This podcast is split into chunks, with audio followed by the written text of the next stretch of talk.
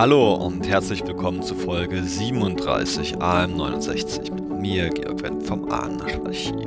Ja, der Wahltermin, er rückt näher sowohl 1969 als auch 2021.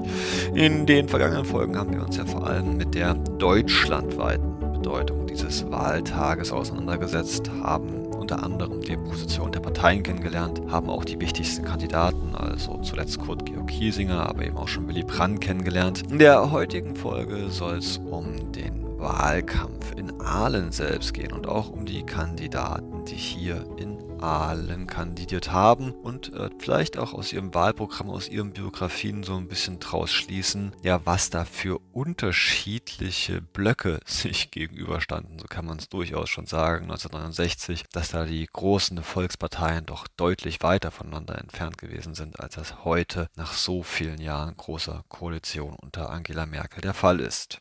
Zum Schluss werden wir uns alle gemeinsam mit den Aalener Erwin Hafner, Journalist bei der Schwäbischen Post, aufregen über das große äh, Magazin Spiegel aus Hamburg. Los geht's aber mit einem Besuch von Dr. Richard Freiherr von Weizsäcker. Ja, genau der Weizsäcker, der Jahre später dann Bundespräsident werden sollte, berühmt wurde 1985 vor allem durch seine Rede zum 40-jährigen Ende des Zweiten Weltkrieges, den 8. Mai, den er quasi dann umwidmete zum Tag der Befreiung. 1969 allerdings war Richard von Weizsäcker noch nicht ganz so weit. Er arbeitete noch äh, als Teil der Geschäftsführung von Böhringer Ingelheim, also diesen Chemie- und Pharmaunternehmen am Rhein. Allerdings kandidierte er auch zum allerersten Mal für den Bundestag, ich glaube für den Wahlkreis in Worms. Weizsäcker wollte eigentlich mit seinem Kollegen, der bereits schon im Bundestag saß, Dr. Manfred Abelein, für den Wahlkreis Aalen-Heidenheim hier in Aalen Wahlkampf machen. Allerdings verabschiedete sich Manfred Abelein schon vor Termin. Er zog es vor, mit dem Bundeskanzler Kurt Georg Kiesinger in Heidenheim aufzutreten, wodurch plötzlich Weizsäcker mehr oder weniger alleine im äh, Bahnhofshotel Kronprinz saß und dort der versammelten, ja, interessierten CDU-Wählerschaft vor allem zu erklären, was die CDU in den nächsten vier Jahren gedenkt zu machen. Interessant an diesem Wahlkampfgespräch, worüber die Schwäbische Post am 13. September 69 schreibt, sind vor allem die Bemerkungen Weizsäckers über die Beziehung der Christdemokratischen Union und der Jugend und die Problematik, die die 68er, die die 20- bis 30-Jährigen mit seiner Partei haben. Ich glaube, er erzählt sich ja auch noch ein bisschen zu den Jüngeren. Er ist ja zu dem Zeitpunkt, glaube ich, erst 49 Jahre alt. Ich lese mal vor. Die weit verbreitete Antistimmung gegen CDU und das Establishment überhaupt innerhalb der Jugend versuchte der Freiherr damit zu erklären, dass der jungen Generation einmal missfalle, in welcher Weise manchmal Macht von Menschen über Menschen ausgeübt werde. Weiter bringe die Jugend weniger Verständnis für Leistungsprinzip und Erhaltung des Wohlstandes auf und bezichtige daher die Erwachsenen in führenden Positionen des Verrats an höheren Idealen. Ja, liebe Hörer, also Meinung von Weizsäcker ist die Jugend seinerzeit antiautoritär, potenziell faul und antimaterialistisch.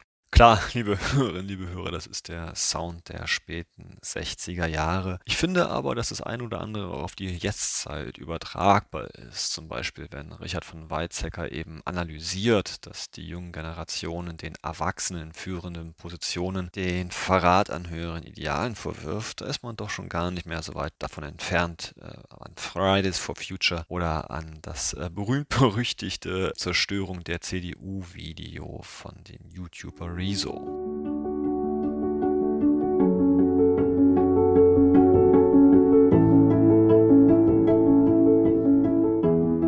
Aber liebe Hörer, wer war das denn eigentlich? Wer hat denn jetzt in Aalen in der Wahlkreis Aalen-Heidenheim kandidiert für den Bundestag? Am 20. September 1969 stellte die Schwäbische Post die Kandidaten vor, beziehungsweise gab ihnen Doppelseite Platz, dass sie sich selbst vorstellen durften. Es gab ein Foto jeweils von den vier Männern natürlich, die hier auch die Möglichkeit hatten, sich selbst mit eigenen Worten vorzustellen. Konzentrieren möchte ich mich dabei auf die Vertreter der drei Bundestagsparteien CDU, SPD und FDP. Fällt erstmal auf, das kann ich schon mal am Anfang sagen, dass alle im Verhältnis zu heute vergleichsweise jung sind. Ja, also der CDU-Kandidat Dr. Manfred Abelein ist 38 Jahre alt, genauso alt wie der Vertreter der FDP, Herbert Meurer. Nur Karl Kircher, ein Gewerkschaftssekretär, fällt da so ein bisschen raus. Er ist 50, aber das wäre ja heute auch ein Jungspund, wenn man mal in den Bundestag reinschaut.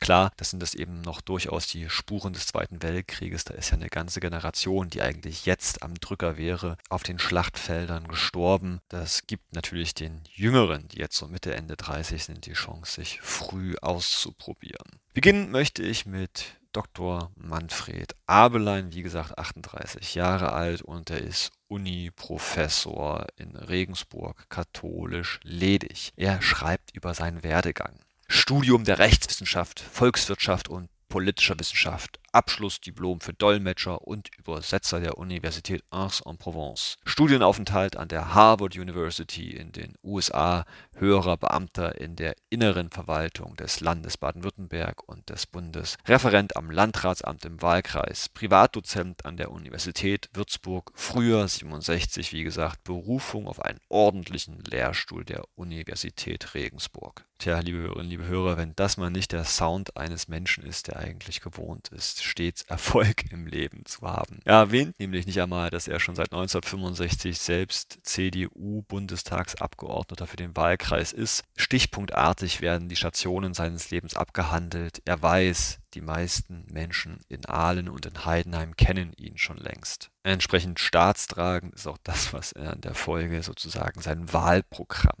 Das erste Drittel davon ist ausschließlich Außenpolitik, was ja auch ein Zeichen dafür ist, wie gut es den Menschen Ende der 60er Jahre in Deutschland und in Aalen ging. Ich lese mal vor. Der Wille zum Frieden und zur Verständigung der Völker muss auch in den vor uns liegenden Jahren die Grundlage unserer Außenpolitik bilden. Wir wollen den gerechten Frieden für das deutsche Volk und für die Völker Europas, der zur deutschen Einheit und zur europäischen Frieden Friedensordnung führt. Ein Mittel dazu kann sein, Doppelpunkt, eine Vereinbarung über den vorbehaltlosen Verzicht auf Gewalt zwischen den Völkern. Eine wichtige Aufgabe der kommenden Jahre bleibt die Verbesserung der menschlichen, kulturellen, wirtschaftlichen und politischen Beziehungen zur Sowjetunion und zu den ost-südosteuropäischen Staaten. Ist zumindest mal interessant, ja, dass er das hier in den Mittelpunkt hebt seiner Betrachtung, die Beziehung mit den osteuropäischen Staaten und damit ja auch durchaus so ein bisschen im Widerspruch steht zu den älteren Gründen seiner Partei. Sie erinnern sich ja, was ich letzte Woche von Kurt Georg Kiesinger vorgelesen habe. Der würde am liebsten die DDR gänzlich äh, ignorieren und mit den osteuropäischen Staaten nur das Nötigste, also Handel treiben.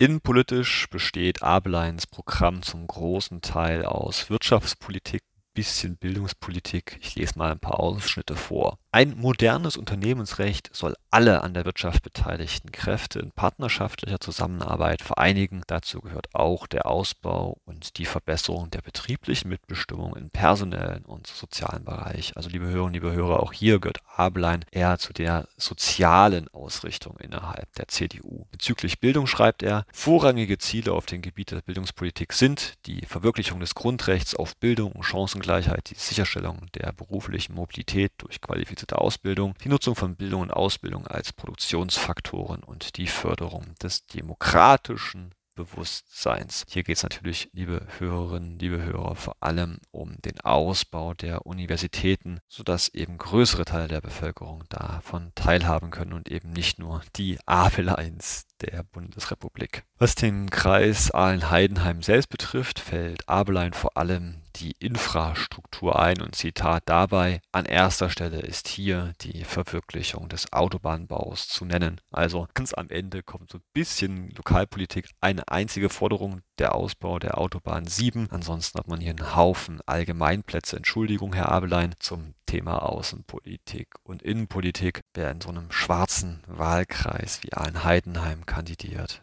der kann sich da auch gewissermaßen schon auf seine Wähler verlassen.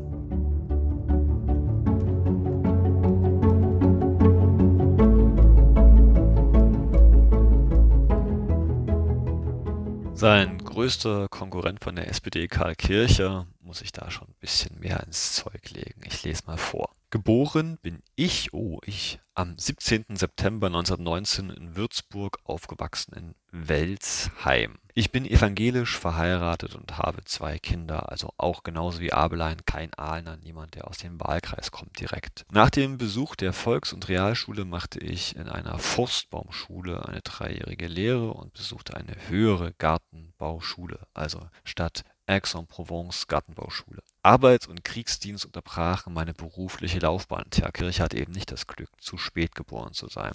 Nachdem ich fast vier Jahre auf den Kriegsschauplätzen im Osten bei einem Panzerregiment eingesetzt worden war, kam ich 1945 in Schlesien in Gefangenschaft. Zunächst schulte ich beruflich in der Industrie um. Von 52 bis 57 war ich als Techniker beim Regierungspräsidium Nordwürttemberg, Abteilung Landwirtschaft tätig. Nach dem Besuch einer Heimvolkshochschule war ich von 58 bis 61 Jugendreferent für politische Bildung beim Deutschen Volkshochschulverband mit dem Sitz in Rheinland-Pfalz. Danach war ich ein Jahr Leiter der städtischen Volkshochschule Kirn und gleichzeitig pädagogischer Mitarbeiter der Heimvolkshochschule Schloss Daun. Ja, liebe Hörerinnen, liebe Hörer, das nennt man wohl zweiter Bildungsweg. Aus familiären Gründen kam ich wieder nach Württemberg und bin seither als Gewerkschaftssekretär tätig. Seit April 63 erster Bevollmächtigter der IG Metall, Verwaltungsstelle Heidenheim mit diversen äh, Ehrenämter, zum Beispiel 65 Stadtrat in Heidenheim, Mitglied des Kreistages etc. pp. Und jetzt geht's zum Wahlprogramm von Karl Kircher. Ich würde mich in Bonn vorwiegend um realisierbare politische Dinge kümmern. Dazu gehört die Fortsetzung der begonnenen modernen Wirtschaftspolitik mit dem Ziel, Vollbeschäftigung, Einkommenssteigerung und gleichzeitig Preisstabilität zu erhalten. Damit verbinden ist auch die langfristige Lösung unseres Agrarproblems. Als Stadtrat ist für mich die Fortsetzung einer durchgreifenden Finanzreform ein ebenso brennendes Problem. Ja, liebe Hörerinnen, liebe Hörer, also er steigt direkt in die Wirtschaftspolitik ein, nichts Staatstragendes, nichts eben auch zur Außenpolitik und kommt direkt darauf zu sprechen, welche Probleme diese Hochkonjunktur eben auch hat für die weniger gut betuchten Wähler, vor allem eben auch die dadurch ausgelöste Preissteigerung, mit der Arbeiter vor allem zu kämpfen haben. Aber ich lese weiter vor, Karl Kircher. Die Sozial- und Gesellschaftspolitik hat aus meiner seitherigen Tätigkeit bei mir besondere Priorität. Rentenreform mit Ziel einer allgemeinen Volksrente ist für mich eine Selbstverständlichkeit. Im Gesundheitswesen, Bau von Krankenhäusern muss der Bund materielle Unterstützung geben. Alle durch den Krieg Geschädigten sollen gerecht und angemessen entschädigt werden. Dem Abschlussgesetz zum Lastenausgleich würde ich zustimmen. Im sozialen Wohnungsbau würde ich die staatliche Unterstützung zum jährlichen Bau von mindestens 400.000 Wohnungen verfechten. In der Gesellschaftspolitik verfolge ich energisch die Mitbestimmung der Arbeitnehmer in Großbetrieben etc. pp. Also alles ur- oder orthodox sozialdemokratische Themen, die hier Karl Kircher vertritt. Und damit kommen wir zu dem dritten Mann, zu einem ja auch Jungspund, 38 Jahre alt, Herbert Meurer. Und er ist tatsächlich der einzige mit Ahlener Hintergrund. Ich lese mal vor. Herbert Meurer, geboren in Wasseralfingen und im Kreis einer alten schwäbischen Familie aufgewachsen. Abitur am Schubert-Gymnasium, ja, das altehrwürdige Schubert-Gymnasium in Aalen. Studium Rechtswissenschaft und Theologie während der Studentenzeit selbst Versorger. Vermutlich hat er auch das studiert in Tübingen. 58 und 63 juristische Staatsprüfungen ja klar, und Stuttgart, Doktorarbeit über den Problemkreis Recht, Staat, Kirche, kommunalpolitische Erfahrung, oh, er war auch Stadtrat in Aalen, Mitglied im Kreisrat und Kreistag, also der ist ja wirklich verankert hier. Oberster Grundsatz, Gebet den Neuen, dem Fortschritt eine Chance. Deshalb seit langem FDP-Mitglied, seit 67 auch Vorstandsmitglied im Bezirksverband. Politische Einstellung, Doppelpunkt. Die alten Zöpfe haben wir lang genug getragen. Wir haben in der Wirtschaft Blüte und Fortschritt erreicht. Jetzt ist es Zeit für Verbesserungen auch auf anderen Gebieten. Schluss mit dem Postkutschenföderalismus, der die Verbrechensbekämpfung erschwert, der die Bildungs- und Ausbildungsprogramme blockiert, der es dem Einzelnen schwer macht, eine Chance in einer modernen Gesellschaft der Veränderung zu nutzen. Oh, das sind ja ziemlich grundsätzliche Themen. Antiföderalismus, vor allem in der Bildungs- und Wirtschaftspolitik. Dann alle Bürger haben Anspruch auf politischen Einfluss. Deshalb neue Formen der Direktdemokratie fort mit den Vernebelungsaktionen welcher Art auch immer. Erstmal grundsätzlich, liebe Hörerinnen, liebe Hörer. Weiter bei Meurer.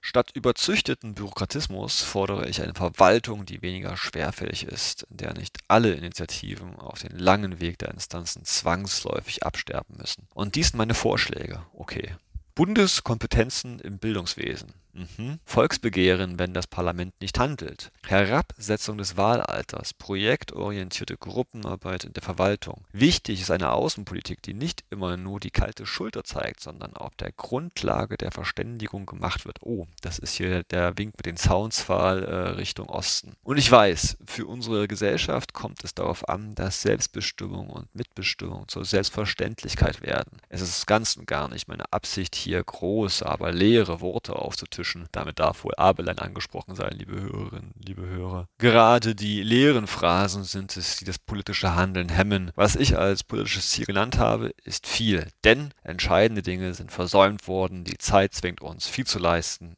Ich bin dazu bereit. Liebe Hörerinnen, liebe Hörer, das ist also das politische Spektrum, das die Ahlener haben. Einen staatstragenden und siegesgewissen jungen CDUler, einen durchaus orthodoxen SPDler und einem jungen wilden FDPler, der natürlich sich auch aufstellen lässt mit dem Wissen, dass er wahrscheinlich keine Chance hat. Die Schwäbische Post dichtet passend dazu, jetzt kommt's drauf an. Bei der kommt's jetzt drauf an, ob dir Mannschaft bleibe ka, sonst kommt halt a anderer und a neuer Steuermer. S Schiff liegt nur am Landessteg, de Stämmer zeuget äm der Weg und der Kurs, den's nemmer soll, hoffentlich zu unserem Wohl. Lieber Herrgott, schütz das Schiff, führ's bei Sturm et Ufer Riff, gib uns so'n Steuermer, der auch damit fahren kann. Alles andere hat keinen Zweck, sonst wird's Wohlstandsschiffle leck und man gangelt mit dem Plonder katastrophamäßig unter.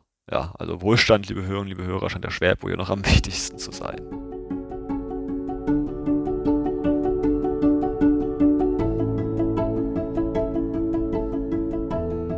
Zum Abschluss, liebe Hörerinnen, Hörer, gibt es noch eine der lustigen Geschichten, ja, wie sie noch heute beliebt sind, wenn sich die Lokalpresse aufbäumt gegen die Nationalpresse. Worum geht's? Am 13. September 1969 beschwerte sich die Schwäbische Post zum wiederholten Male bitterlich über das große Nachrichtenmagazin Spiegel. Diese hatten im Februar des Jahres 69 eine Artikelserie namens Wohnen in Deutschland das Nachkriegswohnungsbauprogramm als mangelhaft beschrieben und dabei vor allem das Beispiel Ahlen-Hüttfeld genannt, wo es aus ihrer Sicht besonders schlecht gelaufen wäre. Kritisiert wurde vor allem das enge Nebeneinander einer homogenen Wohnsiedlung von Einfamilienhäusern ohne Funktionsbauten, ohne Markt, ohne etwas, was die Menschen quasi zusammenhält. Plus, dass der Garten stets nach hinten ist und man quasi mit dem Rücken, also am Haus sozusagen, zur Straße lebt. Alles Leben findet im Garten statt. Die Straße ist leer und wird höchstens zum Autofahren benutzt. Im Sommer 69 legt der Spiegel nochmal nach, wie und warum, das lese ich Ihnen gleich vor. Denn denn daraufhin natürlich, das ließ die Schwäbische Post nicht auf sich beruhen, antwortete der Redakteur Erwin Hafner mit einem Beitrag, wir verzichten auf solches Latein Punkt, Punkt, Punkt mit folgenden Worten. Unsere Absicht ist es nicht, irgendetwas zu beschönigen. Wir alle wissen, dass, würde man heute konzipieren, das Hüttfeld eine andere, großzügigere Gestalt erhalten würde. Die Gesamtplanung des Baugebiets Hüttfeld war jedoch bereits in den Jahren 50, 52 abgeschlossen. Damals aber gab es, wie auch die Spiegelserie beweist, noch keine zukunftsweisende Planungen, vielleicht einige Großstädte ausgenommen. Da ging es ja, liebe Hörerinnen, liebe Hörer, nur darum, für die vielen Neubürger, vor allem aus den deutschen Ostgebieten, Wohnraum zu schaffen. Weiter im Text. Was jedoch einen Journalisten bedenklich stimmen muss, ist die Tatsache, dass der Spiegel für seine Serie mit dem Ausschnitt eines Luftbildes operiert, das bereits vier Jahre alt ist und zuvor in zwei anderen Zeitschriften bereits veröffentlicht wurde. Es ist kaum anzunehmen, dass das bei einem Nachrichtenmagazin wie dem Spiegel, der stets hoher Wert auf Zeitnähe und Aktualität legt, purer Zufall war. Seit der Aufnahme des Luftbildes sind in diesem Baugebiet mehrere wesentliche Bauten als städtebauliche Dominanten errichtet worden, so zum Beispiel die staatliche Ingenieursschule Aal mit Mensa, übrigens entworfen von den Olympiabaumeister Professor Benisch aus Stuttgart, sowie zwei kirchliche Gemeindezentren. In der Nähe der staatlichen Ingenieursschule soll bekanntlich noch ein Studentenwohnheim als Hochhaus erstellt werden. Das wurde 1970 fertig, liebe Hörerinnen, liebe Hörer. Die Planung eines Stadtteils kann man doch nicht nur aufgrund des Ausschnitts einer Luftaufnahme beurteilen, der nur ein städtebauliches Detail zeigt. Aber die Spiegelserie geht weiter. In der neuesten Ausgabe vom Montag dieser Woche kommt der Verfasser der Wohnbauserie unter den Titel Mit dem Latein am Ende zu dem Ergebnis, dass deutsche Architekten in aller Welt Ruhm ernten, doch weit öfter Schande im eigenen Land. Und wieder muss das Ahlener Beispiel herhalten, diesmal zwar ohne Aufnahme, aber für Leser, die die Februarausgabe nicht gesehen hatten, in absolut irritierender Weise. Wörtlich heißt es: Und die neue schwäbische Wohnstadt Aalen fand im Fachblatt Baumeister derart Kritik: Doppelpunkt. Eine Untat gegen Menschen und Landschaft entwürdigend und vergeudet hier wird also gleich von vornherein überhaupt nicht mehr unterschieden. Ganz Aalen wird in einen Topf geworfen. Das muss ja eine furchtbare Stadt sein, wird zwangsläufig jeder denken, der Aalen nicht kennt. Und gerade dagegen wehren wir uns. Wir verzichten auf solches Latein, das uns unter den Deckmantel der Authentizität vorgesetzt wird. Wir lassen unsere Stadt nicht von leichtfertig arbeitenden Journalisten madig machen. Wir pfeifen schließlich auch auf herabwürdigende Kathederurteile von Leuten, die vermutlich noch nie Ahner Boden betreten haben. Entwürdigend, so meinen wir, ist es wohl kaum im